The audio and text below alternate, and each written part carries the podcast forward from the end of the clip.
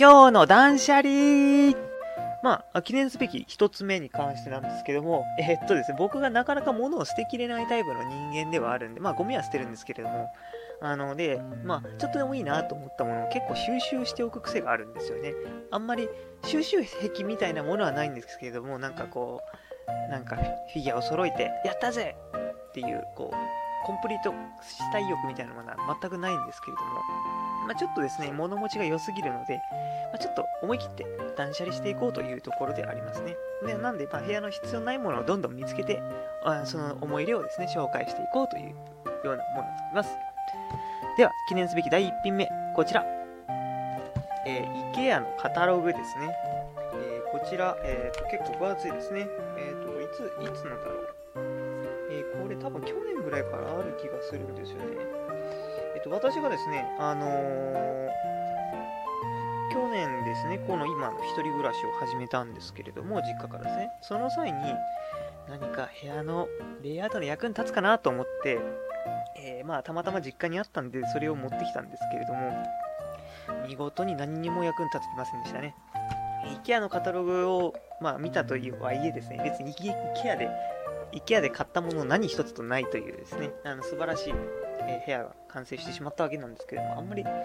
だな、物は素晴らしいんですけれども、なんか、まあ、ある程度、こう、調和を持たせようという意識はしたんですけれども、なかなかですね、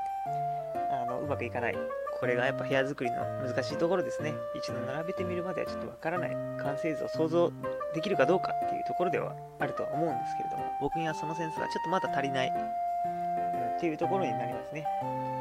まあ、あの、まあ、家具の足とかをこう丸に整えたりとか、そういうところ若干こう気にはしたんですけれども、本当果たして調和が取れたのかっていうところですね。まあ、っていうところではあるんですけれども、全くその際にですね、あのカタログっていうものが役に立ちませんで、まあ、部屋のカラーリングに関しては若干役に立ったのかなとは思いますね。参考にはなりました。でやっぱり、あの、ま、ああいうあの、IKEA とかのかあの家具とかですね。まあ、とにかくスポットを当てればそれはいいように見えるんですけれども、まあ、やっぱ広い部屋に合うものが結構多かった気がしますね。まあ、もちろん部屋に、部屋のサイズに合わせた、え、ものとか、まあ、るとは思うんですけれども、結構全体的にビッグサイズなイメージがあります。まあ、ゆっ、家具自体が入る空間っていうのは結構広い空間なのかもしれないので、まあ、ちょっとまあ物がこうごった返してるような部屋とかだと、まあ、ある意味それはそれで見栄え見栄え見応えのある部屋になるのかもしれないですけども。まあどうしてもですねあのすっきりした部屋っていうのは作るのが難しいものでですね物を減らしていかなきゃいけないっ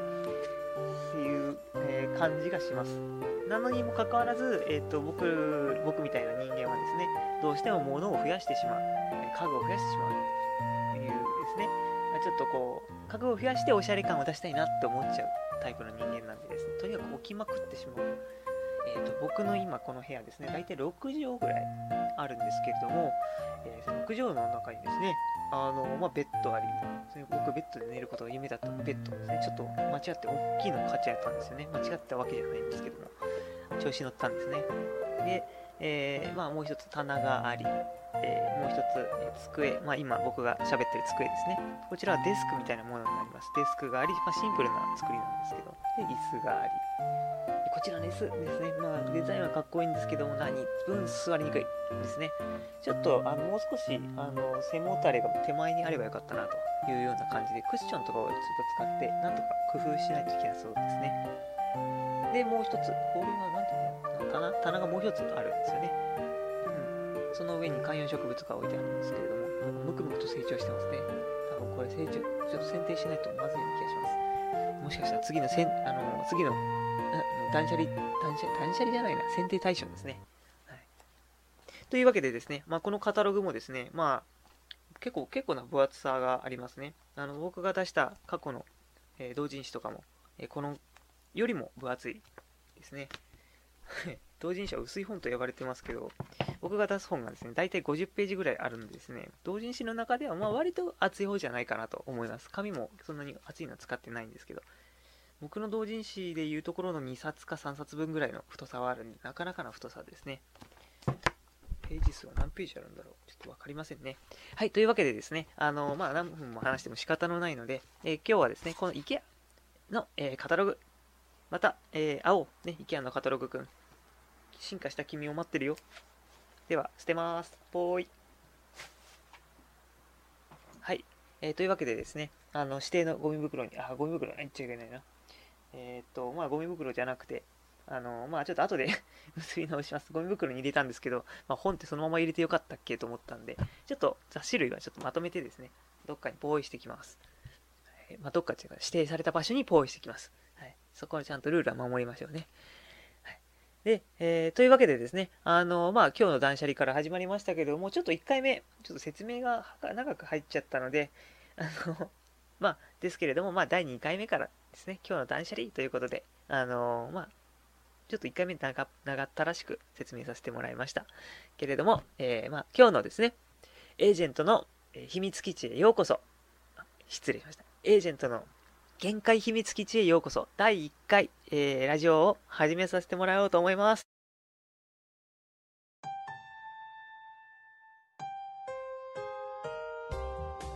ここでは常日頃 Web の世界でミッションを行う私エージェントがそこで見かけた情報やら何やらを一人でつぶやいていくラジオになります。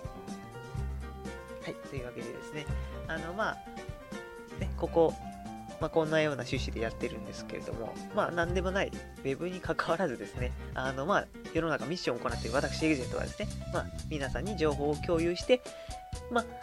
何気ないそういう情報をですね、皆さんに知ってもらえたらなと。で、もしかしたら、あなたの役に立つかもしれない情報がそこに眠ってるかもしれないですね。もしかしたら知ってる情報で、お、いいじゃんって思うかもしれない。そんな共感をですね、ちょっとでも得てもらったらなと、えー、思って、一人つぶやいていくようなラジオになります。というわけで、えっ、ー、と、前回の第0回、なんと1回目からですね、あの、お便りをいただいております。あの、第0回に対するお便りなんですけれども、えー、ぜひですね、ここで紹介させていただこうと思います。え1つ目、初投稿です。ところてんです。この度は僕がやってるサイバネ放送局1周年のお祝いありがとうございます。にっこり。加えて、限界秘密基地へようこその発足もお願い、あ、おめでとうございます。すでに僕の方にも直接エージェントさんのラジオを聞いたという報告が来ており、いろいろな番組がある方が面白いとのことで、今後ますます楽しみということです。今後はこちらがエージェントさんのラジオ1周年を迎える日を来るのを楽しみにさせていただきます。うわすっげえ嬉しいですね。はい、あの、ちょっと、あの、まあ、勢いで始めてしまったものとはいえですね、やはりこういう、あの、まあ、ベリーホットなあのコメントをですね、もらえるとすごく嬉しいですね。あの、なかなかこう、身に染みる一言であります。まあ、やはりこういうですね、あの、なんかこう、誰かからのコメントみたいなのをもらうとですね、まあ、作ってよかったなと、やってよかったなって思う気持ちが膨れ上がるのでですね、ぜひともですね、うん、みんなもどんどん、あの、あったかい言葉、ね、あの、ください。勝手に僕が喜びます。はい、すいません。ですね。というわけでですね、あの、本当ありがとうございます。あの、僕の、まあ、隣の番組になる、ね、サイバネ放送局さん、えー、ところてんさんがやってる番組なんですけれども、まあ、あの、すごいですね。もう1年も、1年以上続けられてて、あの、非常に、あの、ボイスメモ代わりの、えー、まあ、そういうところてんさんの一人語りがですね、まあ、あの、時々ゲストさんもいらっしゃるようですけれども、あの、最近ですね、すごく、あの楽しみに僕も聞かせてもらっております。あの 最近ですね、まあ、あのまあ、中で面白いコンテンツを紹介してらっしゃって、ちょっとちらっと見てきたんですけども、なかなかちょっと面白そうで、僕もちょっと見てみようかなと思ってます。まあ、ぜひちょっと気になる方はですね、ぜひサイバル放送局の方を聞いてもらって、また多分ここだって今の状態だともう聞いてる人がほとんどだとは思うんですけれども、まあ、聞いてもらって、ぜひですね、あのどんなも、どんなこと話してるのかなってちょっと覗きに行ってみてください。ありがとうございます。ではですね、次の、えー、お便りですね、匿名さんからいただいております。先日、ラジオ拝聴させていただきました。VR については全く未開拓のジャンルなので、どういうところに面白さがあるとか、これからの展開などについてのお話が興味深かったです。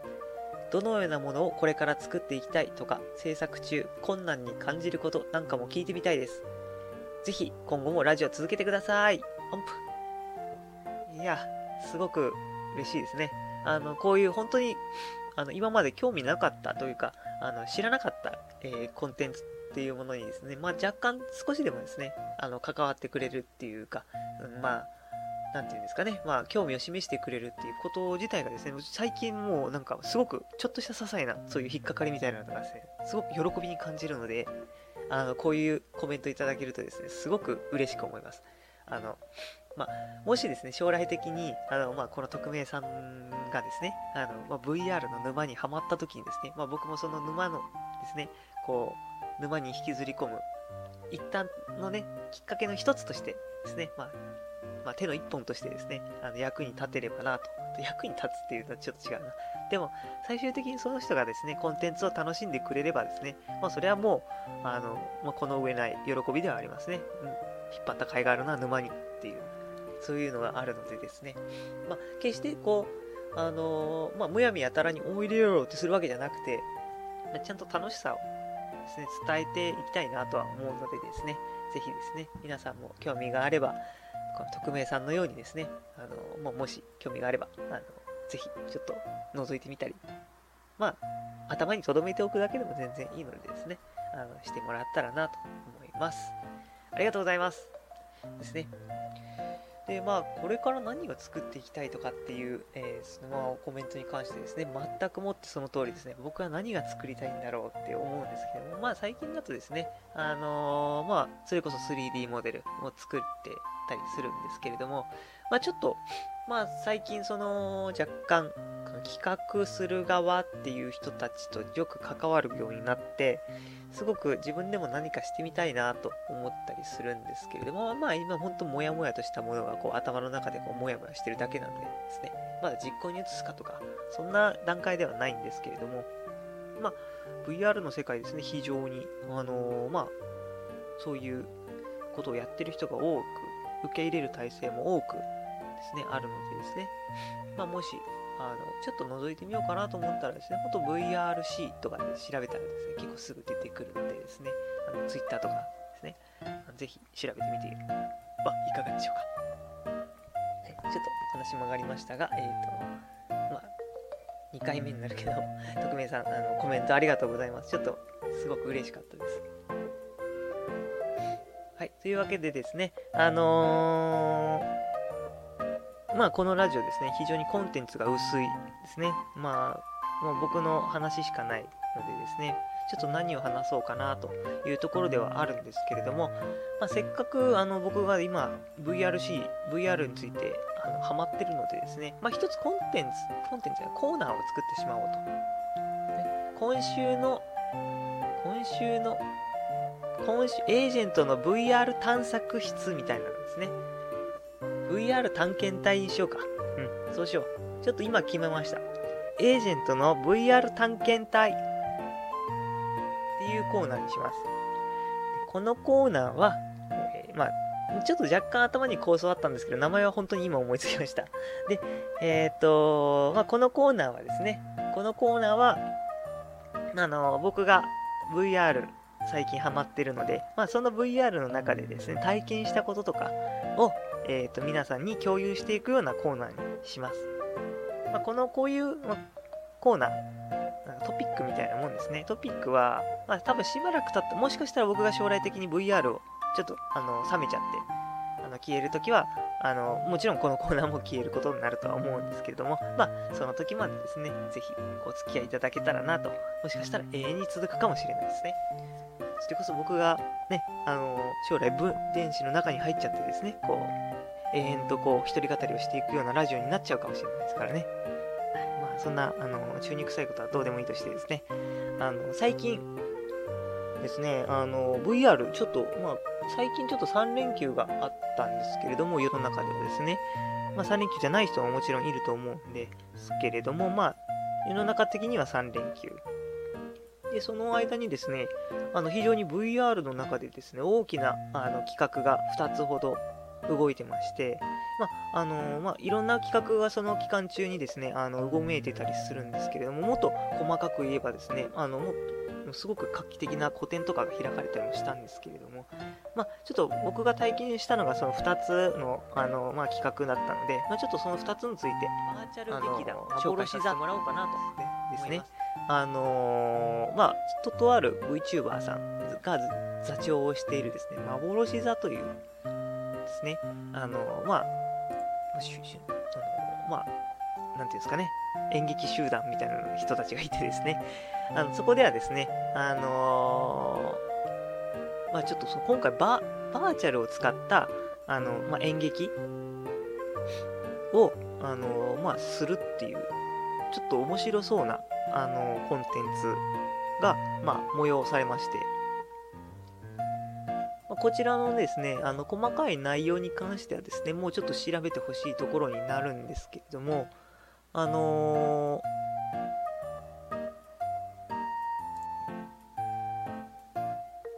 トラオムさんという方ですね、えー、と座長のトラオムさんという方が企画をして、あのーまあ、この方が中心になっていろんな方をと一緒にこう一つの劇団を使っ作っていく、えーまあ、演劇をですねあの VR チャットの中で行っていくっていうようなものだったんですけれども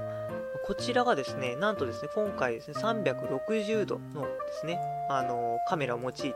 まあ、YouTube で配信してるんですけれどもその360度の、えー配信をして、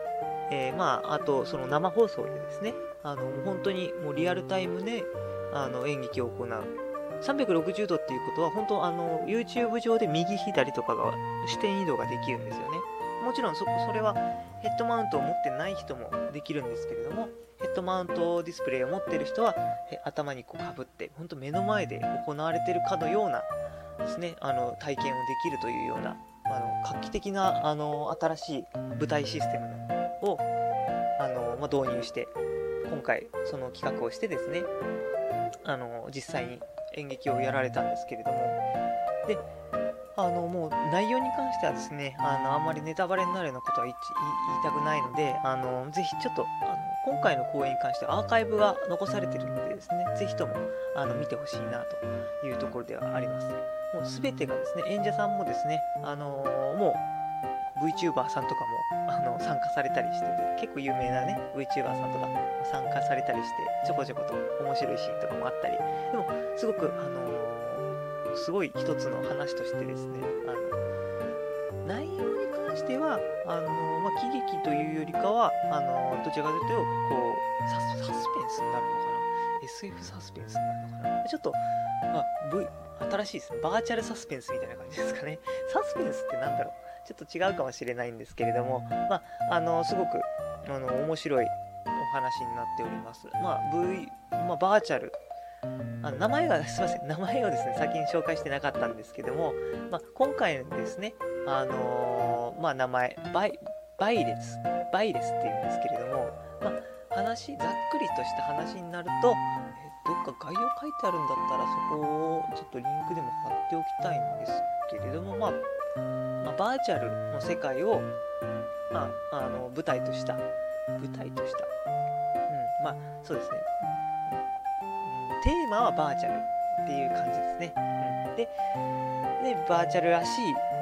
演出、そしてこの新しい視聴の仕方、そして演者さんたちのこうこれがですね、あのまあ、とにかく画期的でですね、まあ、ちょっとぜひともですね、これはあの生で体験してほしかったなとは思うんですけれども、あの360度のですね演劇っていうこと自体が結構あのわかんないです。調べたことないんでわかんないんですけども、まあ、もしかしたら初めてかもしれないことだと思うので、まあ、初めてじゃなくても、まあ、かなり珍しい。確かですね以前ですね360度の PV みたいな映画の PV みたいなのがあったりして、まあ、そういうのも話題にはなってましたけども、まあ、こうやって VRC っていうあの一つのコンテンツをつく使ってですねあの、まあ、こう作られていく。特にこの 3DCG を使ったですねこういう演劇ってなると多分本当に数ないと思いますね。もしかしたら初めてかもしれないですよね。ちょっとここについては後で調べてみようかなと。本当だったら、あの、レジュメみたいなの作って、あの、話す前とかに、あの、こういうの調べておくものなのかもしれないですけど、残念ながらですね、これもう本当に一発撮りしてるんでですね、あの、残念ながらそこら辺は申し訳ないです。ですね。で、あのまあ、ちょっと大きくさっきから何を話すって話せて全然話せてないんですけれども、あのまあ、本当に画期的なシステムを用いてますので、ぜひともですね、もうこれは見てもらった方が早いですね。あのあこんなのなのかっていう。そしてですね、まあ、これもですね、1コンテンツであるんでですね、これが全てではないですね。VR、C、VR 世界ですね。こういう楽しみ方も一つあるっていうものになります。で、まあ、このあのトラウムさんが、あの、まあ、作ったものなんですけれども、まああの、今後もですね、どんどん多分新しい視聴方法、えー、まあ、表現方法としてですね、あの進化していくものと思われます。本当いろんな方が、あの関わって作られているものなのでですね、あのぜひともですね、皆さんも興味を示してもらいたいなと思います。ではですね、もう一つ、えっ、ー、と、ありまして、同じ、えーと、時期にこう開催された、同じ日に開催されたんですけれども、あま、開催されたバーチャルフェスティバル、バチャフェスって呼ばれてるんですけれども、まこちらにもですね、あの参加させてもらいまして、まあ、内容としましては、あの概要があるんですけども、こちらはですね、バーチャルフェスティバル2018、音楽と光と花火の夏フェスっていうですね、あのフェスですね。え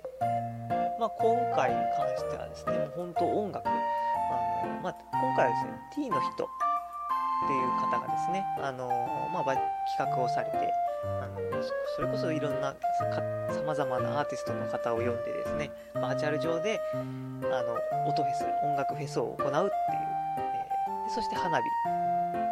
こちらはですね、パーティクルっていう、あのそういう、なんて言うんでしょうね、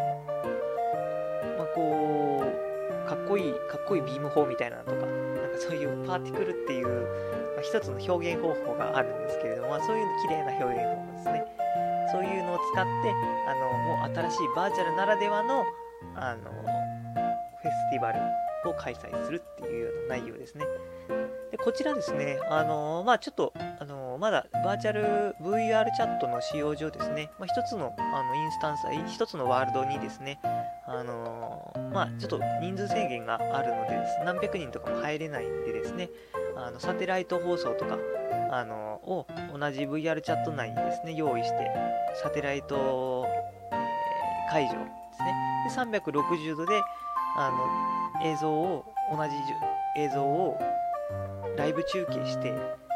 で、違う会場でも見れるように、えー、工夫したりしてるんですよね。で、まあ、あとは、あの、他にも、あの、オキタンボットっていう、ボットは、ボット、ボットじゃないんですけれども、VTuber さんがいるんですけれども、まあ、そちらの方がですね、公式の生放送をしたりとかですね、あのいろいろとあの工夫して、いろんな人が体験できるようにしてるんですけれども、まあ、こちらはですね、もう本当に、あの、こちらもちょっと、あの、オキさんボットさんがですね、アーカイブ残してくださってるので、あの、ぜひともですね、そちらの、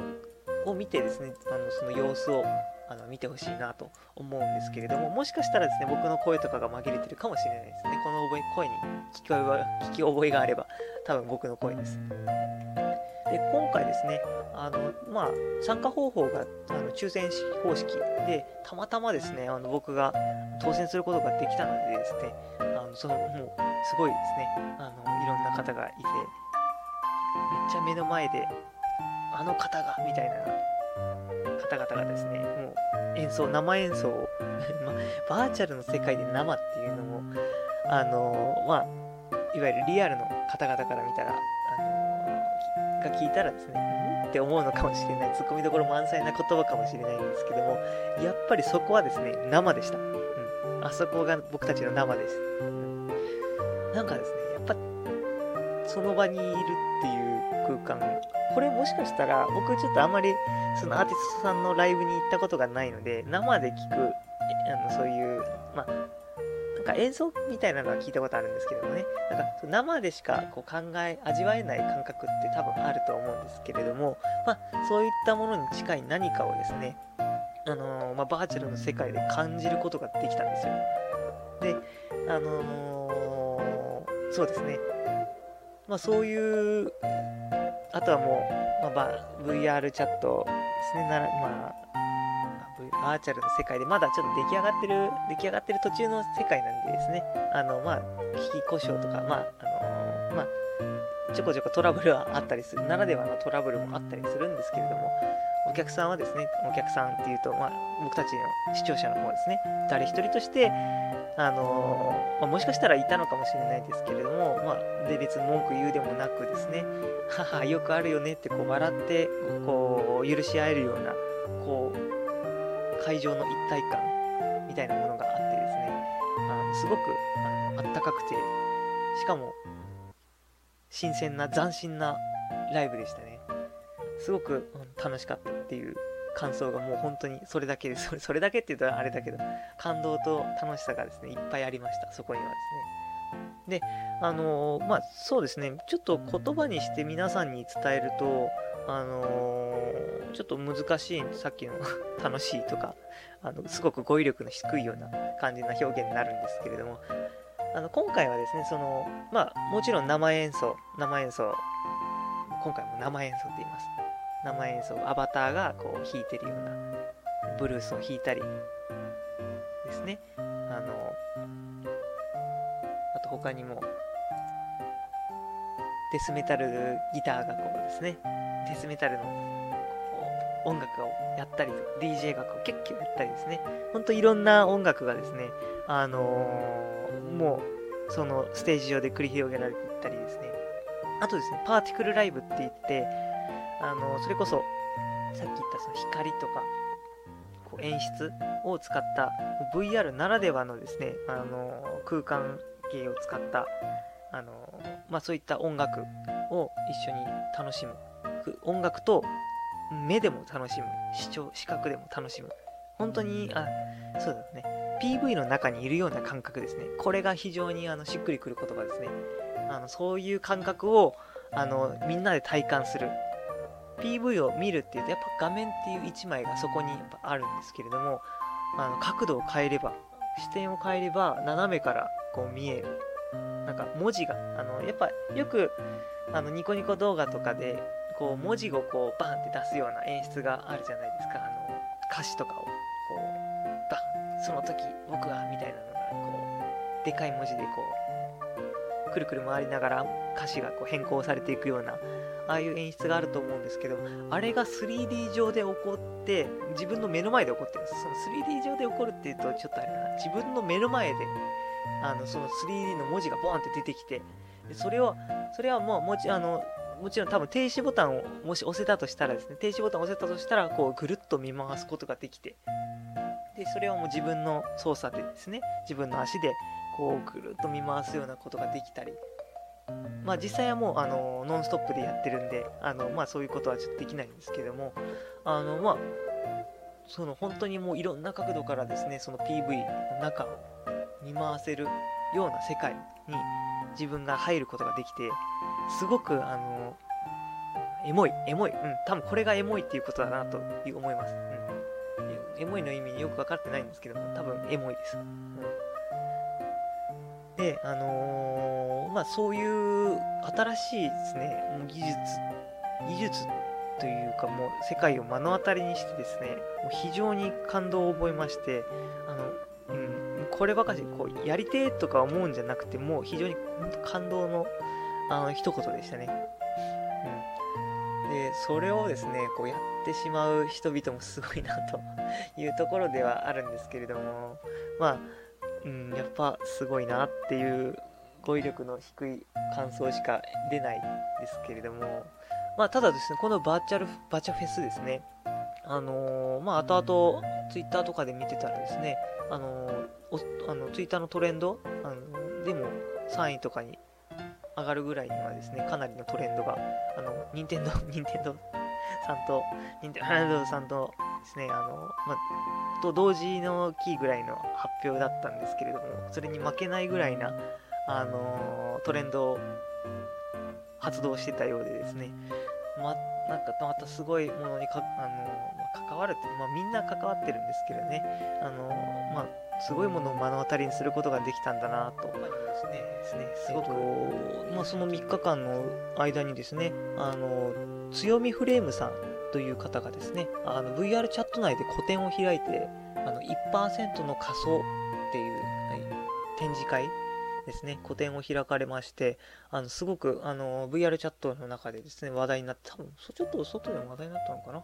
あの、まあ、ちょっと私の耳にも入ってくるぐらいには話題になってました。えーとまあ、その中ではですね、あのまあ、美術館の中にですね、こういろんな、もうちょっと展示は終わってしまってるんですけども、美術館の中に、あのまあ、様々なアートが置かれてたりですね、まあ、それそれこそ VR ならではの、あのまあ、表現がそこにはあってですね、もういろんな、で、なんかこう、うん、ここれはもう多分、もしかしたら第2回が開かれるかもしれないみたいな話が上がってたので、まあ、もし次に行く機会があったらですね、ぜひ、あのー、まあ、皆さんも見てほしいなと思います。えっ、ー、と、まあ、今回はですね、9月の22日の土曜日から2日間ですね、23日まで、えー、まあ、今回、今は2019、18年なんですけれども、の9月の22から9月の23日、日曜日までですね、あの、まあそういう個展を開かれたんですけれども、えー、作品数がですね、19点、えー、まあ展示されていると、えー、展されてたということで、え、まあそんぐらいの人ですね。で、訪れた人数が、確かその強みフレームさんが、あのまあつぶやいてらっしゃったんですけど、確か2000超えて、2020名ぐらいですかね、ぐらいの、あのー、まあ、来場者数があったと。あの、IP アドレスとかで換算したときですね。あの、一応、なんかそういうデータも取られてたようで、あの、まあ、すごいですね。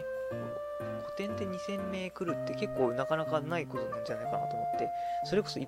の可能性というか VR の可能性しか感じない素晴らしい古典だったんですけれども、まあ、ぜひですね、もし2回目が開催される際はですね、皆さんも、あの、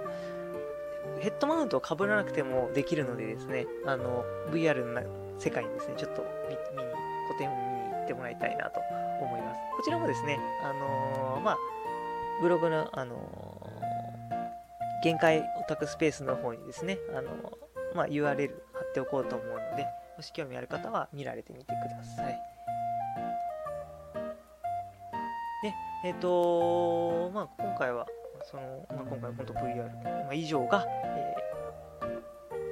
ー、VR 探検隊でした。はい。で、まあ、すごい VR、もう VR 節だな。なんか一つ、一つだけにした方がいいのかな。ちょっと今後はですね、あの、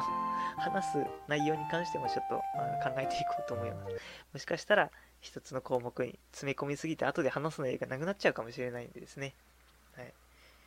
で、えっと、まあ、もう一個ぐらい話したいなと。せっかくなんで VR チャットだけじゃなくて、あの、もう一つぐらい何かトピックがないかなと思ってですね、あの、持ってきましたトピック。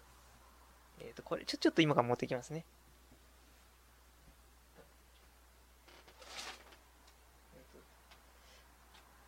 あ、いや、これ、これ次回話そうかな。うん。あのですね、あの、まあ、まあ、せっかくですね、あの、あの匿名さんからのお便りにもあった通りですね、どんなものをこれから作っていきたいかっていう、あのまあ、ことがですね、あの、もう僕も紹介したいなと。まあ、やっぱ自分が作るものとか作ったものっていうのは基本的には見てほしい。うん、僕は少なくとも見てほしい。そして褒めてほしい。うん。まあ別に、ぶっちゃけ僕が作る、今まで作ってたものっていうのは自分が欲しくて作ってたような感覚があるんで、あの、割と褒められるっていうのは副産物であるんですけれども、でもやっぱ褒められると嬉しいんですよね。褒められたいから作るっていうわけではないんですけれども、まあ、そういう要素も一つあるのかなっていうのはもう認めざるを得ない事実であるのでですね、まあ、そういったものを、まあ、逆に紹介していけないかなと思ってですね、あの自分の作ったものですね、紹介していけないかなと思って、ちょっとこの間実家に帰る機会があったんで、過去に自分が作ったものをですね、あの、まあ、持って帰ってきました。はい。あのこれが断捨離されないようにですね、ちょっとしん あの僕はこいつを守らなきゃいけないんでですね、あの断捨離、断捨離するためにだなんか物を増やすっていうのはちょっとあれですけど、あのまあ、これはですね、あの断捨離しないんで大丈夫です。自分で作ったものはですね、ちょっとここら大切にしていきたいです。はいまあ、ちょっとですね、今回はやっぱりやめときましょう。えっ、ー、と、まあ、ちょっと今音はしてるかもしれないんですけどもま、今回はですね、ちょっと実家からお面を持って帰ってきたんでですね、まあ、もしこのお面の話次回することがあれば、もしかしたら次回ネタがなければですね、この話をさせてもらうかもしれません。ではですね、あのー、まあ、まあ、まあ、程よい頃合いかもしれないので、あのー、まあ、エージェントのですね、えー、限界秘密基地へようこそは、えこれくらいにさせてもらおうと思います。では、えまた、え機会がありましたら、えお供させてください。